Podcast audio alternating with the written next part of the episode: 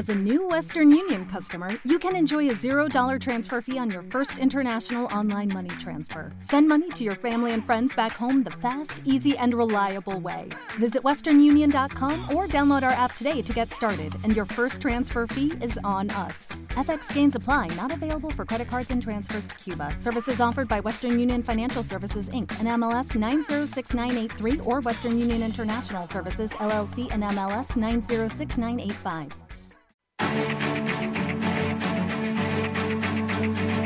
Capital Intereconomía, el consultorio.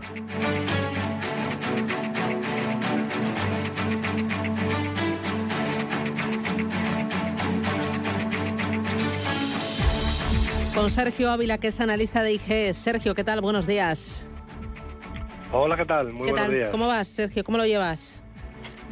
Bien, mira, pues eh, reincorporándome esta semana, estuve con, con el bicho, me cogió y estuve regular, pero ¿Ah, bueno, sí? ya, ya estoy, ya estoy bien. ¿Pero qué te digo? Eh, ¿Fiebre? ¿Has estado en cama? ¿Has estado jorobadillo? Sí, sí, me pegó fiebre, me dio temblores por la noche, Mm. sudores, un poquito de todo. O sea, Bueno. yo creo que cogí todo el... eh, to- todas las cosas que se pueden tener se, se cogieron, pero bueno, Bueno, ya digo que bien. ya me he recuperado rápido. Bueno, me sí, sí, ya estoy, ya estoy Me perfectamente. alegro. Eh, oye, vamos a ir con el, con el mercado. ¿Cómo ves el, eh, el IBEX 35 a corto plazo? ¿Qué niveles vigilarías? Bueno, pues tenemos en el IBEX 35 dos niveles clave. Uno son los 8.625, que es el mínimo de la semana, eh, bueno, del día 6 de enero. Y luego tenemos un máximo, pues justamente en reciente, eh, pues lo tenemos cotizando en un rango lateral en las últimas jornadas. Tenemos un máximo en el entorno de los eh, 8.870. Si superásemos los 8.870, la siguiente zona estaría en los 9.100, 9.125, que es por donde pasa la sucesión de máximos decrecientes que tenemos desde el día 14 de junio del año pasado. Tenemos al, al IBEX dentro de un rango lateral bajista, eh, que como digo comenzó en junio, y de momento, bueno, pues está eh, ahí aguantando el mercado a ver qué es lo que ocurre definitivamente, pues con los tipos de interés que van a hacer los bancos centrales y, ahora mismo, pues eh, la clave está está en eso, ¿no? Ver la, qué, qué va a pasar con la inflación. La inflación seguimos viendo cómo los eh, precios de las energías siguen tirando con fuerza, el petróleo sigue pues eh, en una tendencia claramente positiva y eso pues hace que los inversores eh, duden y eh, roten, ¿no? Estamos viendo pues unas grandes rotaciones desde pues eh, compañías como las tecnológicas hacia compañías más de, de trade de reflación, ¿no? Que viene a ser pues eh, aquellas compañías que se ven beneficiadas ante aumentos de la inflación y ante aumentos de, tipos de interés. Como son en el caso, pues en el caso de Europa, pues tenemos sectores que son los que ahora mismo se están viendo más favorecidos, bancos, petróleo y gas, recursos básicos y bueno, también se mete ahí entre medias el sector del automóvil. Yo creo que ahora mismo donde hay que focalizar el, el tiro y la inversión es en esos sectores. Ujú. Eh, ¿Cómo ves eh, Bank Inter tras la publicación de, de resultados? Eh, ¿Cómo ves su, su gráfico en bolsa? Bueno, pues Bank Inter hoy ha, ini- ha iniciado la sesión eh, inicialmente en negativo, pero bueno, los resultados han sido buenos. Yo creo que el sectorial bancario pues eh, va a seguir eh, o va a dar buenos resultados en este trimestre y a partir de aquí, bueno, pues también las expectativas de que pueda haber subida de tipos de interés le, le beneficia, ¿no? El hecho de que pues eh, los márgenes eh, se puedan ver se puedan ver beneficiados. Es cierto que Bank Inter justamente pues eh, nos dejó una resistencia el martes en la zona de los 5 5.36.6.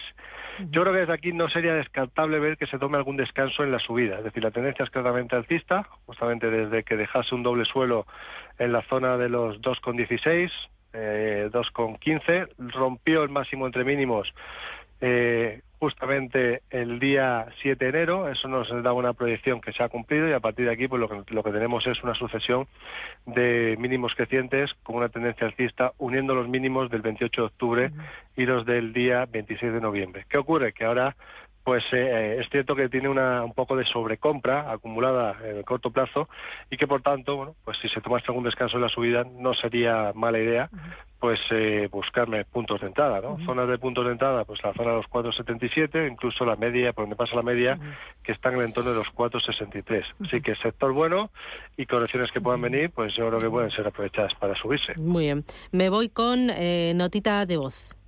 Buenos días, muchas gracias por este magnífico programa y me gustaría preguntarle al analista si le gustan estos tres valores, eh, CaixaBank, Inditex y Mafre, que me dé precios de entrada. Saludos cordiales. Mm, Inditex, eh, CaixaBank y Mafre, precios de entrada, si es que los ves para entrar.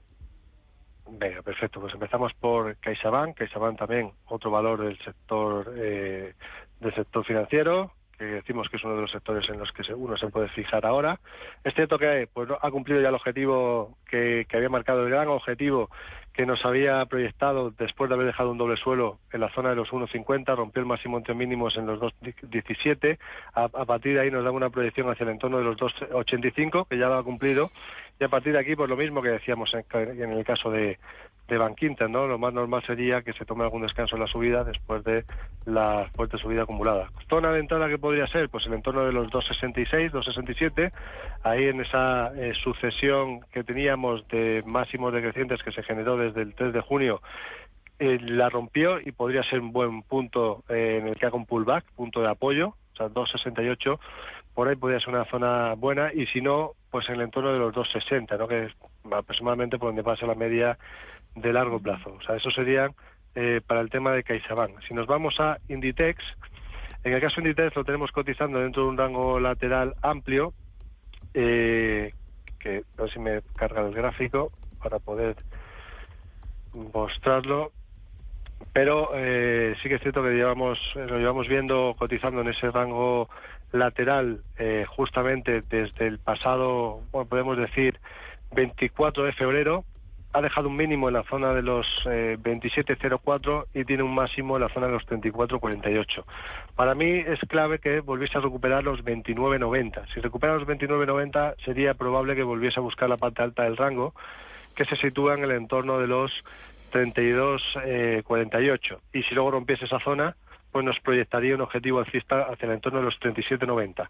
Sin embargo, ahora mismo pues tiene resistencia, como decimos, en esos 29.90. El hecho de que no lo supere eh, pues se eh, ponen dificultades al valor y habría que fijarse también en que no pierda la zona de los 27.04, ya que si pierde esa zona, lo que nos proyectaría sería un objetivo bajista por ruptura de rango lateral hacia el entorno de los 21.62.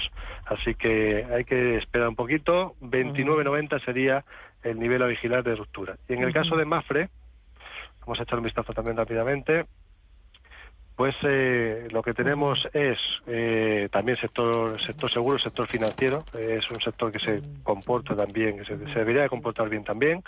Tiene un doble suelo activado con objetivo de medio plazo hacia el entorno de los eh, 2,20. Yo creo que lo más probable es que lo termine por cumplir.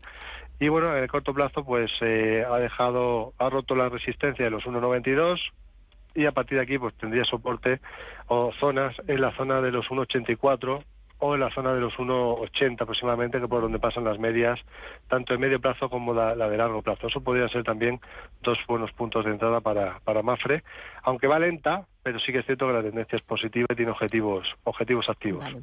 Eh, me voy con otra nota de audio. Hola, buenos días. Eh, quería consultar unos valores que veo que últimamente está, está entrando bastante volumen y sería para, para entrar, no estoy, no estoy dentro. Uno es eh, DWAC, que es la compañía de, del expresidente americano. Eh, otra es EM. Y la última, eh, Vero. Son todos los, los tickers. ¿Vale? Eh, muchas gracias, un saludo. ¿Qué dices? Vamos allá. Pues EWAT me ha dicho que era... No, no, la, no me aparece con ese ticket. No, vale. no la encuentro. Uh -huh. Eh, la otra es EM. ¿La tienes o no? EM no, no me aparece pues tampoco. Nada. Pasa palabra y vamos a la siguiente. Y Vero era la otra. Vero, mm. que no sé si es con, con V con B. Yo estoy despistadísima con los tres.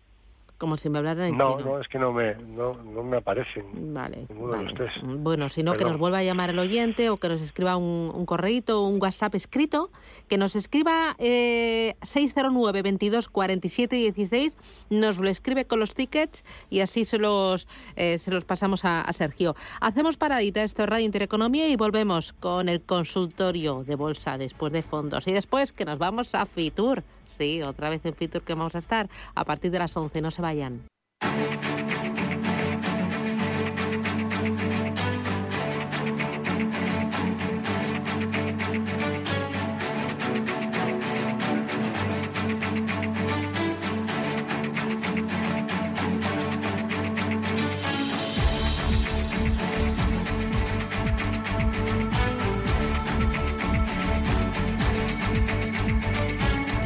Estamos en este espacio de consultas aquí en Radio Intereconomía, en pleno consultorio de bolsa 91 533 18 51. Tenemos llamada, tenemos corte desde voz. Eh, a ver, ¿qué tenemos? Un corte de voz. Buenos días para el consultorio desde Murcia. ¿Me puede analizar línea directa y sorteo para entrar? Gracias. Línea directa y Soltec para entrar. ¿Comprarías? Bueno, pues vamos allá. Empezamos por eh, línea directa. Línea directa, bueno, de momento se encuentra en tendencia en tendencia bajista. O sea, es decir, eh, si nos fijamos desde el pasado 17 de septiembre, eh, tenemos una sucesión de máximos eh, decrecientes, máximos y mínimos decrecientes, lo cual nos indica que la tendencia es eh, de momento negativa. Es cierto que dejó un suelo en la zona de los 1,49 eh, y por lo tanto, bueno, pues ahí eh, eso es una zona relevante a vigilar. Pero para poder entrar, yo me fijaría en que rompa primero esa directriz de máximos decrecientes. Para romperla tendría que superar al menos los máximos que nos dejó el pasado 14 de enero, que se sitúan en el entorno de los 1,62. Deberíamos de ver un cierre diario por encima de esos niveles. Yo creo que a nivel fundamental, línea directa está eh, cotizando por debajo de su valor teórico intrínseco, está cotizando barata. Yo diría que el valor teórico intrínseco está en el entorno de los 2,20, 2,20 euros. Ahora mismo está cotizando en 1,58. Pero sí que sería conveniente pues ver justamente lo que digo, ¿no? Que veamos un cierre diario por encima de los 1 de los 1,62. Y la otra que me has dicho, perdona que no la, me dio tiempo a apuntarla.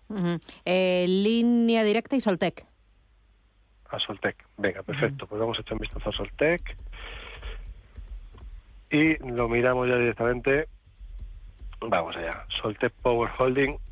Soltec está, es, está en tendencia claramente negativa, eh, tendencia bajista.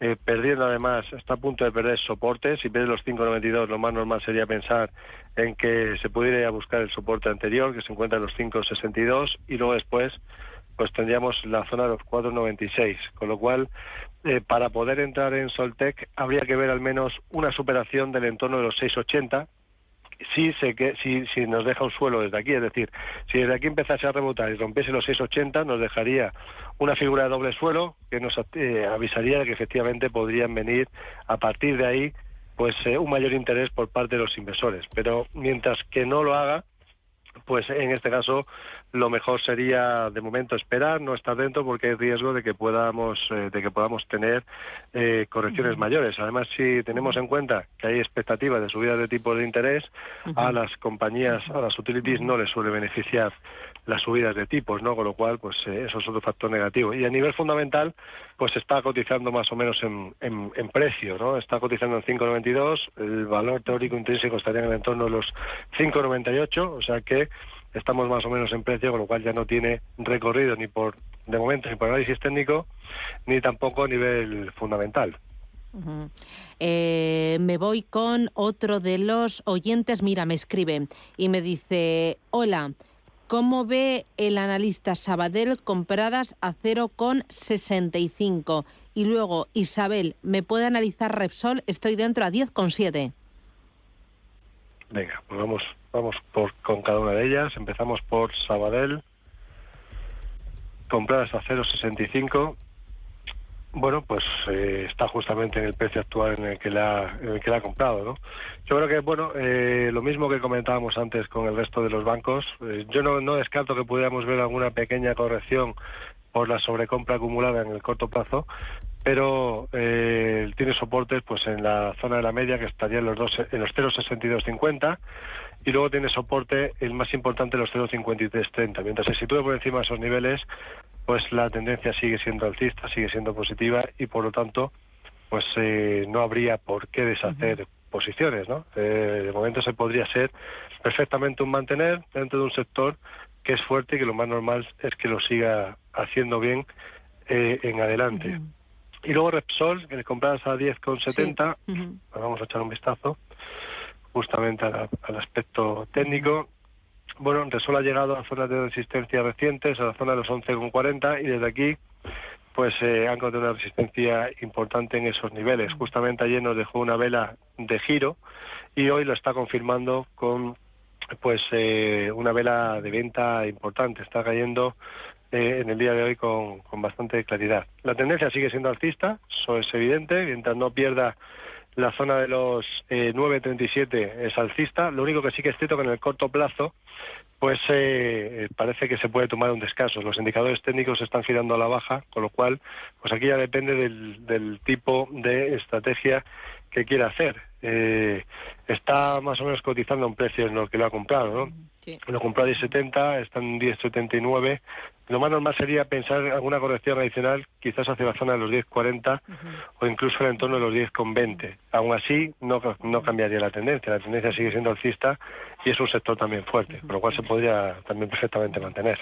Eh, voy a hacer un pequeño paréntesis, Sergio, porque sabes que estamos en Fitur. Estos días se está celebrando esa gran feria en IFEMA, en IFEMA del Turismo. Eh, parte del equipo eh, se ha ido para allá porque a partir de las 11 eh, va a haber una programación especial poniendo el foco en Futur, en todos los visitantes, en toda la oferta, en todas las tendencias que se abren en, en este año 2022. Pero antes hago paradita porque sé que Rubén, mientras que preparaba la mesa, los invitados y coordinaba todo, ha tenido la oportunidad de toparse en esta feria con eh, alguien muy importante. Cuéntame a quién tienes al lado, Rubén. Que además nos han invitado a desayunar. El, el stand de la Comunidad de Madrid. Ey, todo lo que no pudimos ey. hacer eh, ayer por llegar tarde lo vamos a hacer hoy y con, y con mucho gusto. Estamos en el pabellón 9 aquí en Fitur, en el stand de la Comunidad de Madrid y con la consejera de Turismo de la Comunidad de Madrid, Marta Rivera de la Cruz. Marta, muy buenos días. Hola, muy buenos días y bienvenidos. Oye, ¿qué stand tan bonito tiene la Comunidad de Madrid? ¿Qué representa? Bueno, la verdad que tengo que decir que sí que es un stand que es precioso, el equipo ha hecho un trabajo extraordinario. Bueno, pues el es un homenaje a lo que es la Comunidad de Madrid, eh, a, la, a, su flexibilidad, a su alegría, a su libertad, a su elegancia también, y representa de alguna forma, recuerda un abanico, ¿eh? un abanico que es eh, algo muy español, que es algo muy nuestro, también muy madrileño, porque el manejo del abanico también es un, tiene sus secretos y los madrileños los dominan, y después es algo pues, que, que tiene siempre capacidad de proteger, de quitar, de, de, de quitar las penas y de dar alegría. Marta, ¿qué supone eh, Fitur para el turismo de la Comunidad de Madrid y qué supone Fitur para la Comunidad de Madrid como motor económico? Bueno, en primer lugar, directamente eh, que se celebre Fitur supone, se calcula que hay unos 150 millones de euros que estos cinco días se quedan en Madrid, eh, en hoteles, en uso de transportes, en comidas, en cenas. Eso ya me parece que es algo que es muy importante. Pero después, eh, desde el punto de vista incluso eh, simbólico, Madrid se convierte una vez más en pionera eh, en demostrar que se pueden seguir celebrando grandes eventos presenciales observando todas las medidas de seguridad, que es algo que es muy importante, y luego también ayudamos a reivindicar a España como un destino seguro. No podemos olvidar una cosa, la campaña de verano se juega ahora. Uh -huh. Cuando se hablaba de que si se podía posponer Fitur, se podía posponer a mayo, no es lo mismo. Eh, todas las grandes operaciones eh, de turismo vacacional hay que cerrarlas ahora en invierno. De, después, en mayo, como se suele decir vulgarmente, ya está el pescado vendido. Así que hemos dado un paso adelante. Tengo que decir que hemos trabajado conjuntamente las tres administraciones y además eh, hemos ido todos a una y al, mismo, al mismo ritmo.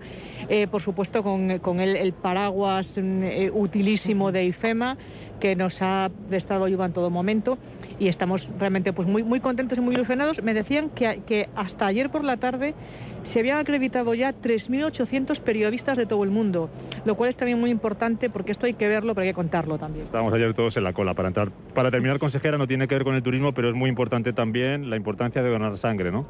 Bueno, eh, es importantísimo por todo lo que ha pasado. Las reservas de sangre están tocadas, pues porque, bueno, por, por, porque los que somos donantes. Yo soy, soy donante de sangre y entonces, eh, a partir de hoy, en la Real Casa de Correos del Gobierno madrileño hay abierto un gran espacio de donación de sangre. Eh, yo invito a los madrileños a hacer algo que es muy bonito, que se hace muy rápidamente, además, y que puede salvar una vida. Eh, yo, yo no quiero pensar que pueda haber una operación que tenga que posponerse porque falta ese, esos, ese medio litro de sangre, ¿eh? que eso, que es la, la diferencia entre poder hacer una operación o no hacerla. Marta Rivera de la Cruz, consejera de Turismo de la Comunidad de Madrid, gracias por atendernos en este stand, por recibirnos en este stand de la Comunidad de Madrid. Enseguida va a venir, por cierto, la presidenta Isabel Díaz Ayuso, que tiene un acto por aquí, así que esto empieza a andar. Fitur, gracias Marta, hasta otra. Muchísimas gracias. Susana, volvemos en un ratito. Hasta Fenomenal, gracias. Oye, los eh, valores ligados al turismo, eh, ¿cómo los ves? Un Meliá Hotels, un Amadeus, un eDreams, eh, un IAG, ¿lo ves oportunidad, Sergio, para tomar posiciones? Bueno, pues el de yo de momento sería un poquito cauteloso en el, en el sector. Eh, es cierto que Melia pues está intentando recuperarse, pero está dentro de un canal bajista, eh, con lo cual para que Melia realmente nos diese una señal de entrada tendría que romper los 7 euros y no, no parece que esté por la labor, no está cotizando a 6,46. Si lo rompiese es cierto que sí que nos dejaría ya a partir de ahí pues una proyección eh, interesante, ¿no? Porque a partir de entonces probablemente pues lo que el mercado ya estaría anticipando es que lo peor de la pandemia hubiese pasado ya y que a partir de ahí pues se pudiera ir hacia el entorno de los 8,85, pero tiene que romper esos niveles. Y en el caso de IAG, bueno, pues a, las, a, las, aerolíneas no les beneficia para nada ¿no? el, todo el tema de los precios del petróleo. Es cierto que había dejado un doble suelo en la zona de los 1,48, rompió el, el máximo entre mínimos eh, situado en los 1,71,8 y nos se proyectaba un objetivo hacia la zona de los 1,95,2. Eso ya lo ha cumplido. Ahora tenemos un soporte en la zona de los 1,87,20, pero tiene muchas resistencias por el camino. ¿no? Todavía mucha incertidumbre al respecto de que cómo va a evolucionar todo lo que la situación en la que nos encontramos. Tendríamos que ver una superación de los 2,02 para pensar que a partir de ahí pues eh, pudiéramos empezar a generar una sucesión de máximos y mínimos crecientes eh, ya relevante. O sea que en momento pues también también esperaría. No es un sector ahora mismo, es un sector muy cíclico, no es eh, ahora mismo el sector en el que yo me fijaría teniendo en cuenta pues bueno pues que puede subir de tipos, inflación elevada y que hay otros sectores pues que están más fuertes. Voy con una última notita. Hola, buenos días. Me gustaría conocer la opinión del analista sobre la idea de entrar en FAES y Logista. Si lo ve interesante, podría indicarnos niveles, resistencias, objetivos y stop. Gracias. ¿Qué dices? Bien. Bueno, en el caso de, FAES, eh, es cierto que recientemente pues está mejorando. Eh, pero bueno, es un valor que a mí realmente no, no me gusta mucho porque lleva mucho tiempo sin hacer realmente nada. ¿no? Lleva cotizando desde febrero del año de 2020 pues una especie ahí de rango lateral que cada vez se estrecha más y por lo tanto pues le, le cuesta. Es cierto que ha roto la primera resistencia, pero tendría que, romper la siguiente, ¿no? que sería pues eh, como mínimo la zona de los 3.53. Eh, y a pesar de eso, como digo, pues eh, tiene eh, mucho poder una, un único accionista y por lo tanto, bueno, pues no es, realmente un valor que me guste demasiado para estar. Y en el otro caso, en el caso de Logista, Logista también pues está, en este caso, se ha visto favorecido recientemente, ¿no? Rebotando desde los mínimos que nos había dejado en el entorno de los 16 euros, 16,05. Ha recuperado la media a largo plazo, eso es bueno, y ahora pues eh, faltaría eh, que definitivamente pues eh, rompa el primer soporte que tenemos, el primera resistencia 18.25 y a partir de ahí, si lo rompe lo más normal sería pensar en positivo. Yo creo que si tuviera que elegir una de las dos me quedaría más con Logista que con, que con FAES. Muy bien, estupendo. Sergio Ávila, analista de IG, muchísimas gracias por acompañarnos, que tengas buen día y cuídate. Hasta pronto. Muchas gracias. Adiós, chao, chao.